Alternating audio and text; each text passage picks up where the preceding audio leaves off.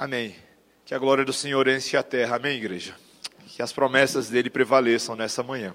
Tenho a grata alegria de anunciar que nessa manhã começamos uma nova série. Uma série curta, mas uma nova série num livro diferente. Vamos estudar essa manhã o livro de Abacuque. O nome é engraçado, mas está na Bíblia. Ah, é um dos profetas menores, é o oitavo dos profetas menores. E para você achar ele na sua Bíblia, a dica é fácil. Vai para o Antigo Testamento, e aí, se você voltar ah, do, do meio ali do, da Bíblia até ah, progredindo para trás, você vai passar por Sofonias, logo antes de Sofonias você vai ter Abacuque. Ou, se você tiver na ordem contrária, vai vir logo depois de Naum. Hoje, Abacuque, capítulo 1, versículos 1 a 11. Os irmãos podem perceber que a minha voz não anda lá muito essas coisas. A secura está tendo seus efeitos sobre mim, então eu prometo falar baixinho, quem sabe breve. Versículos 1 a 11, irmãos, a palavra do Senhor para nós essa manhã é poderosa e eficiente, é que você dê toda a sua atenção a ela. Sentença revelada ao profeta Abacuque. Até quando, Senhor, clamarei eu e tu não me escutarás? Gritar-te-ei violência e não salvarás. Por que me mostras a iniquidade e me fazes ver a opressão? Pois a destruição e a violência estão diante de mim. Há contendas e o litígio se suscita. Por essa causa a lei se afrouxa e a justiça nunca se manifesta, porque o perverso cerca o justo, a justiça é torcida. Vede entre as nações, olhai, maravilhai-vos e desvanecei, porque realizo em vossos dias obra tal que vós não crereis quando vos for contada.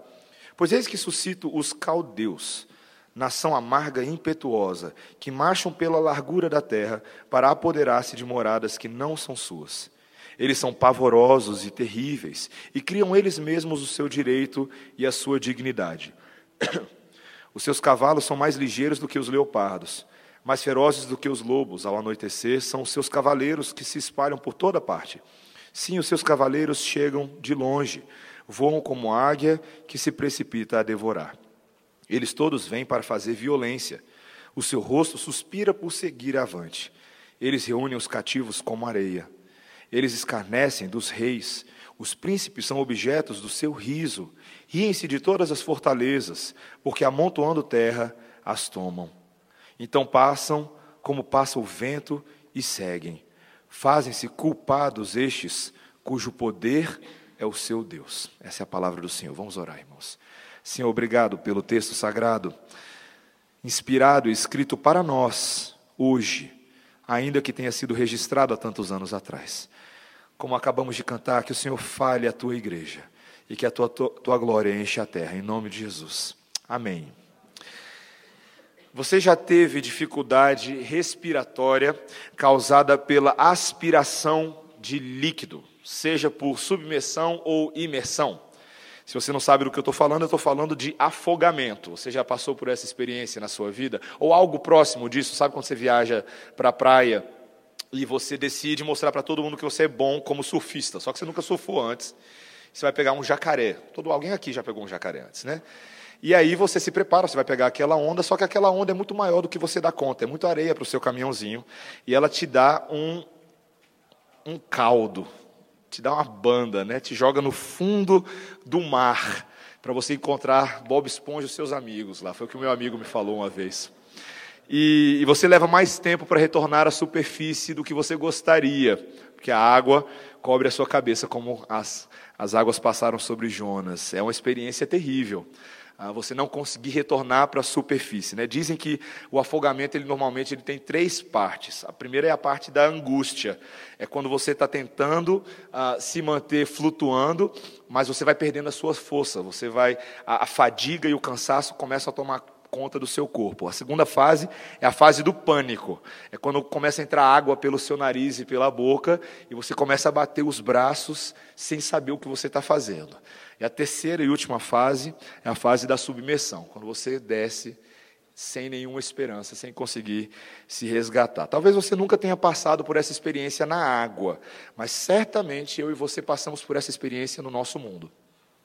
Quantos de nós já tiveram a experiência ah, de que às vezes nós estamos nos afogando nesse mundo? Eu já passei por essa experiência inúmeras vezes.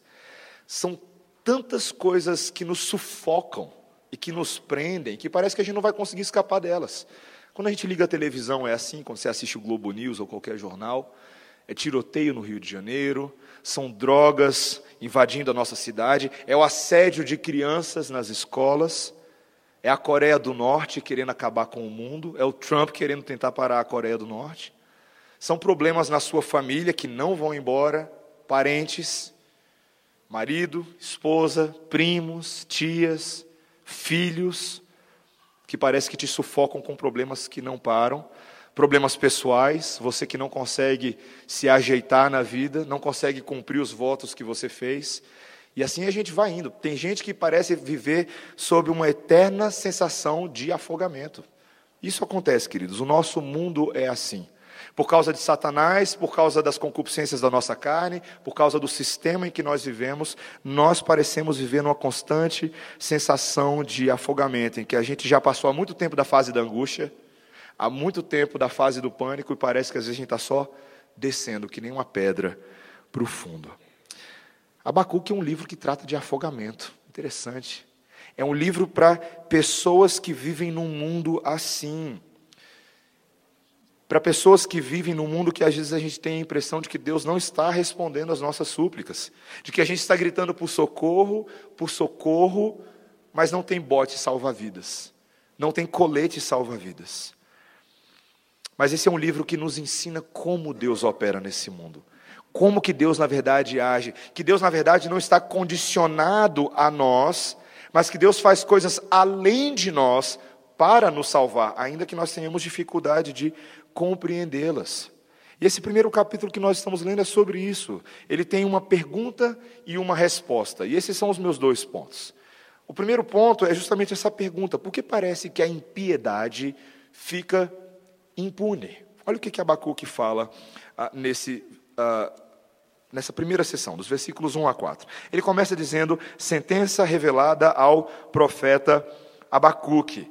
Essa é uma das mais breves apresentações proféticas que você vai encontrar em toda a Bíblia. Ele é mencionado apenas aqui nesse livro, Abacuque. Ele não é citado por outros profetas que são seus contemporâneos, como Jeremias e Isaías. Mas ele é um porta-voz de Deus. Ele recebe isso que o texto traduz como sentença. Talvez na sua Bíblia possa aparecer como oráculo. Mas é interessante a palavra original hebraica, massá, ela significa fardo. Ela significa carga.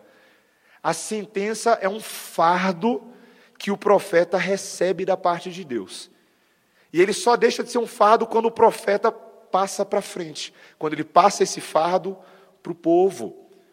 Isso é muito interessante, queridos. É uma sentença, uma declaração condenatória da parte de Deus. E diferente de outros livros, a maneira como esse fardo é visualizado é numa conversa, num diálogo entre Abacuque e o próprio Deus que o convoca.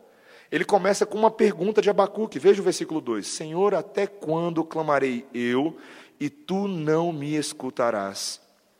Gritar-te-ei violência e não salvarás.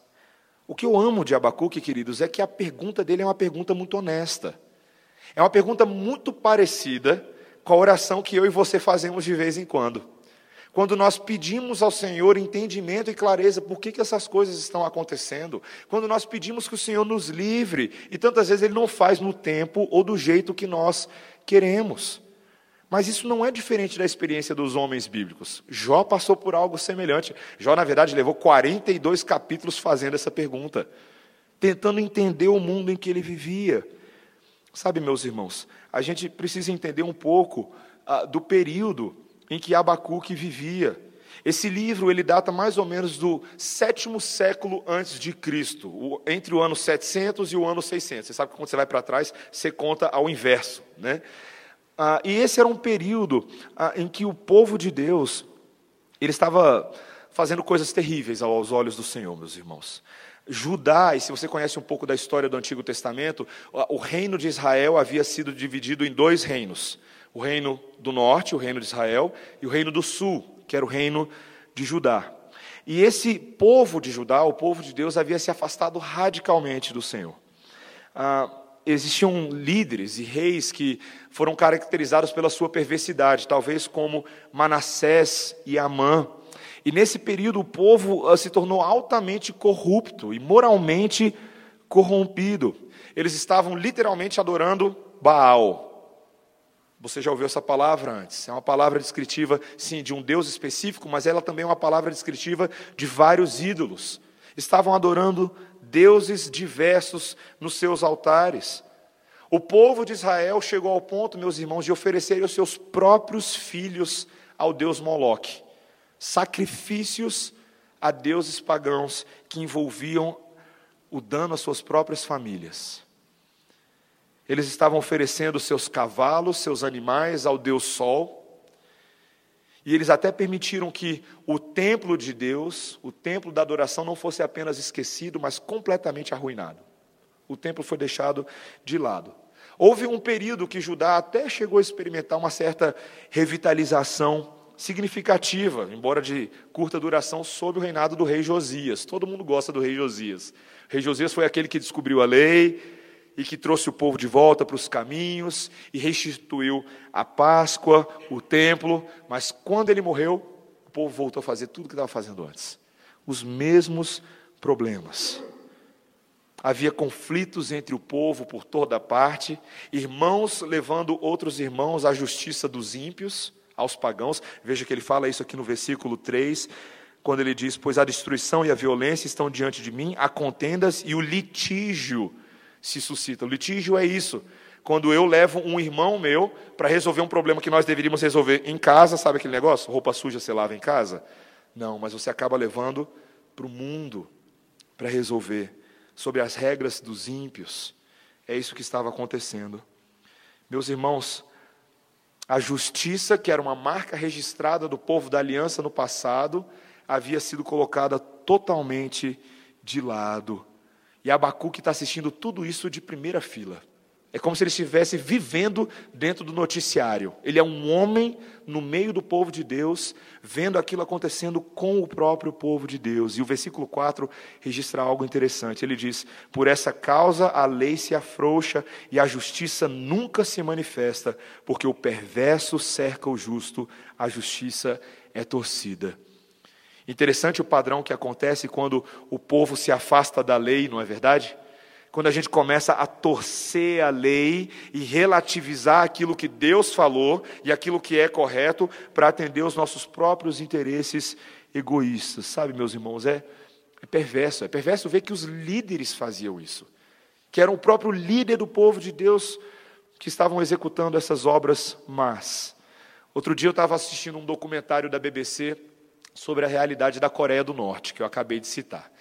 E aquilo ali é muito perverso, meus irmãos. É algo muito terrível. O que os líderes da nação fazem com o próprio povo. As pessoas são forçadas a dizer que eles amam os seus líderes, que eles veneram os seus líderes, mas é uma relação de medo, é uma relação de aflição, cada um temendo perder o pouco que já possuem, porque é uma, é uma população muito pobre. A pobreza na Coreia do Norte é impressionante. No documentário ele mostra uma cena, algo que eu nunca tinha visto na minha vida. Tem pessoas que vão nos parques públicos pegar grama para comer grama em casa. Eu nunca tinha visto nada desse tipo. Comendo grama, como se fossem animais pastando. Enquanto isso, os líderes da nação se refestelam com riquezas, com a impressão de poder, com a impressão de autoridade. Mas a gente não precisa ir muito longe para ver isso, não é verdade? A gente não precisa ir lá na Ásia para ver o que acontece aqui na América Latina. Aqui no Brasil, líderes tirando proveito da população, fazendo pouco caso da opinião pública, metendo a mão nos nossos impostos, fazendo promessas que não podem ser cumpridas. E nós vemos isso também, especialmente, meus irmãos, na forma como o povo age. Porque o erro nosso é achar que os líderes são assim, mas o povo é diferente, né? Sabe qual que é um dos grandes problemas do brasileiro? É achar que se a gente fizer eleições democráticas, tudo vai mudar. Não vai, meus irmãos. Sabe por que não vai mudar? Porque os líderes são reflexo do povo. Os líderes são reflexo do povo. Enquanto o povo não mudar, os líderes não vão mudar. Enquanto a ética dos nossos corações não for transformada, enquanto o jeitinho brasileiro não for colocado de lado, não vai mudar. O povo brasileiro é corrupto. O povo brasileiro torce a lei. O povo brasileiro aplica a lei enquanto ela lhe é favorável, é, é relativo, é condicionado. Meus irmãos, esse é um dos grandes problemas. E veja que o problema aqui é que isso está sendo aplicado ao próprio povo de Deus. O povo de Deus, eu estou falando aqui da igreja do Senhor, que ao invés de uh, tolerar, ao, perdão, ao invés de acatar a lei de Deus, passou a tolerar o pecado. E o que Abacuque está pedindo é que o Senhor puna o pecado conforme era exigido pela aliança de Deus. Ele chama Deus de Senhor, veja o versículo 2. Até quando Senhor? Talvez esse nome não possa ter muito valor para mim, para você que já estamos acostumados a falá-lo e a cantá-lo. Mas Senhor é o nome pactual, é o Deus da lei. Abacuque está orando, Senhor, ou seja, Deus da lei. Até quando a lei vai ser ignorada? Esse é o problema, meus irmãos. Nós, tantas vezes, somos tolerantes a coisas que são explicitamente contrárias à palavra de Deus, como é revelada na Escritura e na criação. Muitas vezes a gente tenta restaurar o pecador, mas nós toleramos o pecado ou pelo menos procuramos reduzir a gravidade das suas consequências negativas, mas nós não confrontamos o pecado. Queremos uma restauração do malfeitor, naquele discurso que eu e você já ouvimos, né? Deus ama o pecador, o que ele rejeita é o pecado, mas você não pode separar as duas coisas. Você não pode separar as duas coisas. Deus trata com o pecador, ele trata com aquele que realiza o pecado.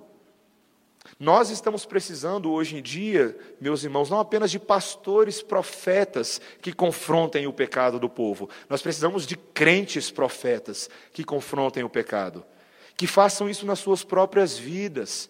A gente precisa parar dessa com essa lenga-lenga espiritual semanal em que a palavra de Deus entra no nosso ouvido, entra no nosso coração, mas não faz raízes profundas, acaba passando para o outro lado. Tantas vezes nós entendemos que nós temos um chamado, sim, de resistir e, e, protestar contra aquilo que está sendo feito no nosso país. Esse é um chamado nosso como igreja. Nós devemos fazer isso, nos levantar contra a corrupção, nos levantar contra o roubo, contra o assassinato, devemos nos levantar contra toda sorte de malfeitoria pública. Mas esse confronto, ele é vazio e um tanto quanto hipócrita, se o mal não é controlado primeiro aqui dentro, no nosso coração, na nossa família, na nossa ética diária. Nós precisamos insistir, meus irmãos, que o mal deve ser erradicado dentro de nós. E veja que Abacuque não hesitou em questionar Deus para entender tudo isso. O que estava acontecendo no seu país. Havia aqui na cabeça de Abacuque, assim como de Jó, uma dificuldade de ajustar e de alinhar a experiência com a sua compreensão teológica de quem Deus é. E a palavra de Deus nos mostra que é assim que a gente deve agir mesmo. Quando a gente não está entendendo nada, meus irmãos, a gente vai em Deus. Você não vai tentar resolver o seu problema com outras pessoas ou com outras soluções por aí. Você vai em Deus. Quando o bicho está pegando, a gente vai a Deus. É Ele que dá conta do nosso recado. É Ele que nos ajuda a compreender os nossos dias. Essa é a pergunta de Abacuque. E agora, Deus? O que, que o Senhor vai fazer? Talvez o que, que Abacuque não estava pronto é para a resposta de Deus. Meus irmãos, deixa eu falar bem, de forma bem simples. Deus é especialista em responder às nossas orações da maneira que a gente menos espera que Ele vai responder. Olha só a oração de Abacuque. A oração de Abacuque, ó, Deus, o coração do povo é corrompido, o coração dos líderes é corrompido. Deus, faz a sua obra. O que, que a gente poderia esperar? que Deus agora vai transformar o coração, não é verdade? Que Deus vai pegar o coração de pedra e transformar o coração de carne. Que Deus vai derramar amor, alegria, paz, bondade, longanimidade, domínio próprio. Seria tão bom se Deus fizesse só isso, não é verdade? Só que olha o que, que ele fala agora a partir do versículo 5. Ele diz: Vede entre as nações, olhai, maravilhai-vos e desvanecei porque realizo em vossos dias obra tal que vós não crereis quando vos for contada. Deus estava falando: eu vou fazer uma coisa que ninguém está esperando. Eu vou fazer o contrário, Abacuque, do, você, do que você acha que vai acontecer. Eu vou fazer uma obra impressionante, uma obra chocante que vai desvanecê-los. Desvanecê-los. Aqui a gente precisa mais uma vez resgatar a história do que estava acontecendo.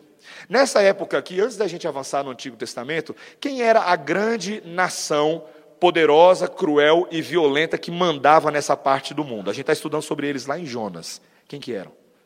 Os assírios, os ninivitas. Você lembra deles? Eles eram poderosos, eles eram conhecidos pelas suas campanhas militares cruéis, pela invasão de todas as terras. Só que o reinado dos assírios estava chegando ao fim. Deus havia anunciado que ele levantaria uma outra nação, uma nação mais poderosa do que os assírios, uma nação mais cruel do que os assírios. Fica pensando comigo aqui. Se você vivesse na época dos, dos nazistas, os nazistas eram mal, maus complicados. Já imaginou se viesse imediatamente após eles algo pior do que eles? Algo mais cruel do que eles? Mas era isso que Deus estava falando que ia acontecer. Deus iria levantar, como ele diz aqui no versículo 6, pois eis que suscito os caldeus. Caldeus é uma outra palavra para os babilônios. Eis que a Babilônia, sobre o qual agora a Bíblia vai falar um tantão dela, Daqui em diante, em Daniel, vai falar em Apocalipse bastante da imagem da Babilônia. Eis que a Babilônia se levanta. Queridos, e a Babilônia não era qualquer, qualquer povo. Era um povo tão feio quanto o nome do seu rei, Nabucodonosor. Um homem cruel, um homem impiedoso. A forma como esse texto descreve para a gente o poderio militar dos babilônios é algo terrível. Veja o versículo 6, quando ele diz: É uma nação amarga e impetuosa, que marcham pela largura da terra para apoderar-se de moradas que não são suas. Era um povo que saía conquistando tudo sem pedir licença. Eles não se pautavam pelas regras de decência e de moralidade. Você sabe que em toda guerra, ah, quando uma guerra acontece, tem uma relação interessante de se observar, que ainda existe um elemento de respeito dentro da guerra. Existem regras como uma, regra, uma guerra deve acontecer. Quando você vai guerrear com o povo, você anuncia, você convida para um duelo e, e coisas desse tipo. Mas os babilônios não estavam nem aí para isso. Veja o versículo 7 eles são pavorosos e terríveis e criam eles mesmos o seu direito e a sua dignidade. Eles não estão nem aí, não estão nem aí para ninguém. O poderio militar deles e a velocidade é assustador. Eles vão consumindo tudo que está ao seu redor, como gafanhotos, aquela praga que vai invadindo as plantações. Versículo 8: os seus cavalos são mais ligeiros do que os leopardos, mais ferozes do que os lobos. Ao anoitecer, são os seus cavaleiros que se espalham por toda parte. Sim, os seus cavaleiros chegam de longe, vão como águia que se precipita a devorar. A Babilônia é tida, é descrita não só aqui, mas no restante do Antigo Testamento como uma ave de rapina voraz e feroz que chega de surpresa e chega rápido no meio da noite para devorar o povo. Isso me faz lembrar alguns relatos ah, que eu li recentemente sobre perseguições a, aos cristãos em várias partes do mundo, quando eles estão menos preparados, a perseguição chega quando ela se instaura de uma hora para outra, aparentemente, mas foi tramada, foi elaborada, foi esquematizada, e famílias inteiras são arrancadas das suas casas no meio da madrugada. Eu estava lendo um relato sobre ah, o que está acontecendo no norte da Índia já há algumas, alguns anos, quase uma década já. A perseguição entre os cristãos. Quando você não está preparado para a aflição, quando ela chega de repente, quando ela te sufoca e ela te afoga. Era assim que os babilônios estavam agindo. Meus irmãos, por que, que Deus permitiria algo desse tipo? Por que, que Deus faria isso contra o seu próprio povo? E nós lemos um pouco disso lá em Isaías, no capítulo 48 hoje. A primeira coisa, meus irmãos, é porque Deus não tolera o pecado. Deixa eu falar uma coisa para os irmãos. Eu sei que Deus é amor, eu sei que Deus é bom, que Deus é misericordioso, Mas não faça, não faça pouco caso da santidade de Deus. Deus nunca, nunca, meus irmãos, vai tolerar no meio do seu povo idolatria, paganismo, litígio, contenda, murmúrio. Ele nunca vai tolerar isso. Por quê? Porque a glória de Deus, a sua própria santidade, vem antes de todas as coisas. É o que nós lemos hoje de manhã. Ele zela pelo seu nome. E ele não pode tolerar isso, seja de quem é de fora ou seja de quem é de dentro. Ele zela pelo seu nome. Ao mesmo tempo, queridos, como nós podemos encaixar esse zelo pelo nome de Deus com o amor dele por nós? Dessa forma. Deus disciplina a quem ele ama. Quando Deus nos disciplina, nós vemos essas duas realidades em ação: o zelo pela reputação da sua glória e o amor dele sendo demonstrado. Pega aí os pais aí da igreja. Vocês têm que disciplinar os seus filhos. Quantos de vocês, pais, vocês têm prazer em pegar aquela Raider, ou aquela Havaiana, ou não sei qual é a chinela que você usa, tá? E acertá-la algumas vezes no bumbum do seu filhinho. Eu não tive que fazer isso com a Melissa ainda. Ela tem um mês de vida. Mas o pecado dela já está florando. Ela já começa a fazer birra sem lágrimas. Ela começa a pedir por disciplina. E queridos, e disciplina é esse misto. Pais que amam seus filhos não gostam de discipliná-los, mas eles têm que discipliná-los. Porque ao discipliná-los, eles estão zelando pela honra, pela reputação e pela glória daquela família. Deus está sendo honrado ali naquele lar. E é por isso que ele faz isso. Ao mesmo tempo, isso tem um valor corretivo sobre os seus filhos. Quando dói, a gente aprende a não fazer da próxima vez, não é verdade? E às vezes tem que doer bastante, meus irmãos. Deus ele é tão poderoso, ele é tão soberano, que a chinela de Deus nas nossas vidas, muitas vezes, é o próprio Deus pegando uma nação pagã, uma nação que não tem nada a ver com os critérios da lei de Deus, e utilizando essa nação contra o próprio povo de Deus. Às vezes é difícil da gente entender isso. Como é que Deus faz isso? Segundo lugar, queridos, isso é a prova de que Deus controla todas as nações do mundo nas suas mãos. Deus não é apenas senhor do seu próprio povo, ele é senhor dos babilônios, ele é senhor dos egípcios, ele é senhor dos assírios, e ele usa essas nações como ele bem entender para alcançar os seus propósitos.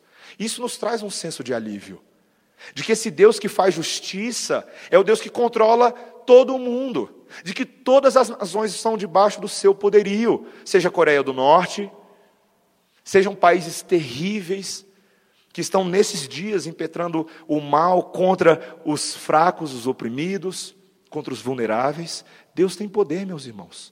Talvez a gente olhe para o nosso mundo e a gente acha que a gente está na iminência de uma terceira guerra mundial. Às vezes não tem essa impressão? Que pode acontecer a qualquer momento. Todo mundo tem bomba hoje em dia, todo mundo tem laser, todo mundo é Star Wars, está feia a coisa.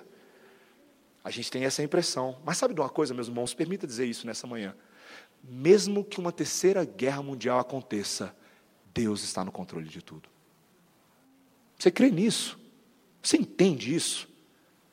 Deus é o Senhor da guerra, Ele é o Senhor da vingança, e Ele controla tudo para que os seus propósitos sejam consumados. Nós precisamos entender isso. Talvez é mais difícil para nós entendermos que isso é para o nosso bem, que isso é para o meu bem e para o seu bem. Coisas ruins acontecem nas nossas vidas. E sabe o que é o motivo e o propósito delas? Todas as coisas cooperam para o bem daqueles que amam a Deus. Eu não sei mensurar em que medida as coisas ruins que acontecem na minha vida são por causa do meu próprio pecado. A gente não precisa fazer uma relação direta de tudo que acontece de mal na minha vida é porque eu fiz alguma coisa de errado. Não é assim que funciona. Mas nós precisamos entender que tudo o que é aflição, ela serve com o propósito da nossa santificação, do nosso crescimento, para que nós abandonemos nossas práticas más e abracemos a lei de Deus. Deus está disposto a ir a muito além do que a nossa imaginação pode de fato produzir quando se trata de punir e disciplinar o povo de Deus. Ele está disposto até mesmo em colocar um homem absolutamente inocente numa cruz para levar toda a punição que eu e você merecemos. É para pensar nisso. Cristo passou por uma situação de afogamento voluntário. Quem em sã consciência faria um negócio desse? Quando chegou na fase da angústia, nos dias que antecederam a sua crucificação, ele se manteve firme no seu propósito. O seu cansaço, a sua fadiga começaram a se instalar, mas ele se voltou para Deus, que tinha poder para o livrar da morte, ou seja, que tinha poder para poder dar a ele um colete salva-vidas, que poderia fazer isso, mas não fez. Então ele entra na fase do pânico. Quando a morte começa a se instalar naquele corpo na cruz, ele começa a padecer de verdade ali. Se você achava que qualquer sofrimento até aquele momento já não era sofrimento de morte para aquele que era homem de dores e sabia o que era sofrer, na cruz, com certeza, nós temos a imagem do pânico que eu e você merecíamos. E por último lugar, ele afundou que nem pedra. Jesus na cruz não pareceu morrer. Os romanos não acharam, ah, tá bom, já sofreu bastante, pode sair daí, desce, já deu. Jesus, ó, desculpa aí, era só para dar um susto nos judeus. Não foi isso que aconteceu. Ele submergiu, ele foi até o fundo da terra, foi colocado numa sepultura. Ele morreu afogado por mim e por você. Queridos, ele morreu afogado por mim e por você, sendo sufocado por todas as mazelas dos eleitos para que eu e você fomos, fôssemos resgatados desse mar. Eu e você só estamos aqui hoje, me permito dizer, meus irmãos, porque eu e você fomos resgatados de um afogamento. O afogamento que você passa hoje em dia não é nada comparado àquilo que Cristo passou na cruz do Calvário. Na verdade, queridos, ele passou por aquilo para que eu e você hoje aprendêssemos a nadar quando a tempestade está vindo para que eu e você não sucumbíssemos, porque o Senhor não permitirá que a gente sucumba. Sim, tem provações difíceis, tem aflições terríveis, mas tem de bom ânimo. Jesus Cristo de Nazaré venceu o mundo, você crê nisso? Ele venceu o mundo. Ele venceu para que você hoje possa nadar de braçada nessa enxurrada. É difícil, é difícil. Mas o Senhor Jesus Cristo é a âncora das nossas almas, meus irmãos. Quando a gente está afungando, quando a gente está indo embora, Ele nos prende na eternidade, para nos lembrar que nele o nosso barco é seguro. Nosso barco é pequenininho, queridos, e grande é o mar, mas Jesus segura a nossa mão. Você lembra dessa musiquinha? Eu amo essa musiquinha. Como eu gosto de música de criança. Não é à toa que frequentemente eu as uso no sermão. Essa diz exatamente isso. Meu barco é pequeno, vocês lembram? E grande é o mar. Jesus segura minha mão. E depois fala o quê? Ele é o meu piloto e tudo vai bem. Na viagem para Jerusalém, queridos, o Senhor Jesus Cristo é o nosso bote salva-vidas, Ele é o nosso piloto, Ele é o nosso barco, Ele é o nosso sustentador, Ele é o nosso resgatador, Ele é o nosso redentor, Ele é tudo. Ele é tudo. Quem está em Cristo não precisa temer, foi Ele que disse. As palavras que foram ditas a Josué no passado, ser forte e corajoso, não temas nem te espantes, porque o Senhor teu Deus é contigo por onde quer que fores, são as palavras ditas a nós hoje pela palavra e pelo Espírito. Não temas, não temas. Ainda que os caldeus estejam vindo, não temas. O Senhor Jesus Cristo nos dá essa oportunidade hoje, meus irmãos. Ele ressuscitou ao terceiro dia para que eu e você não mais vivamos em sufoco, mas a gente tenha paz. Paz no meio da aflição. Paz que o mundo não conhece, porque só Ele pode dar. E que Ele nos ajude a entender isso. O livro de Abacuque ainda vai ficar muito interessante. Muito interessante. Mas esse é o ponto de partida. Eu e você precisamos ter essa ideia central. Abacuque ainda não tinha uma ideia completa do que iria acontecer. Mas eu e você temos. Nós já estamos vivendo depois de Abacuque. Nós já sabemos qual é o final da história, porque Deus tem revelado progressivamente essa história para nós. E nós podemos ter esperança. Que Ele nos ajude a ser assim. Amém, irmãos? Vamos orar. Senhor Deus, nós te louvamos nessa manhã pela tua palavra, pela história que Abacuque viveu com o povo de Deus. É uma história de aflição, de sufoco, tanto de sufoco externo quanto interno, quanto, tanto de aflições externas quanto do pecado. Mas é uma história de sufoco. E Senhor, nós te louvamos por Cristo Jesus, que nos livrou de todo o poder da morte, porque Ele se lançou nas águas em nosso favor. Ele nos substituiu, Ele trocou o lugar conosco. Senhor, obrigado por a, pela mensagem do Evangelho, que pode ser lida até mesmo nos 11 primeiros versículos de um de um texto pequeno no Antigo Testamento. Obrigado, Senhor, porque em Jesus Cristo nós podemos nutrir esperança nessa manhã. Nós participaremos agora da tua mesa, Senhor, a mesa da esperança. Ajuda-nos, Senhor, a nadarmos neste mundo conforme a instrução e conforme a lei do Senhor Jesus Cristo. Em nome de Jesus. Amém. Amém.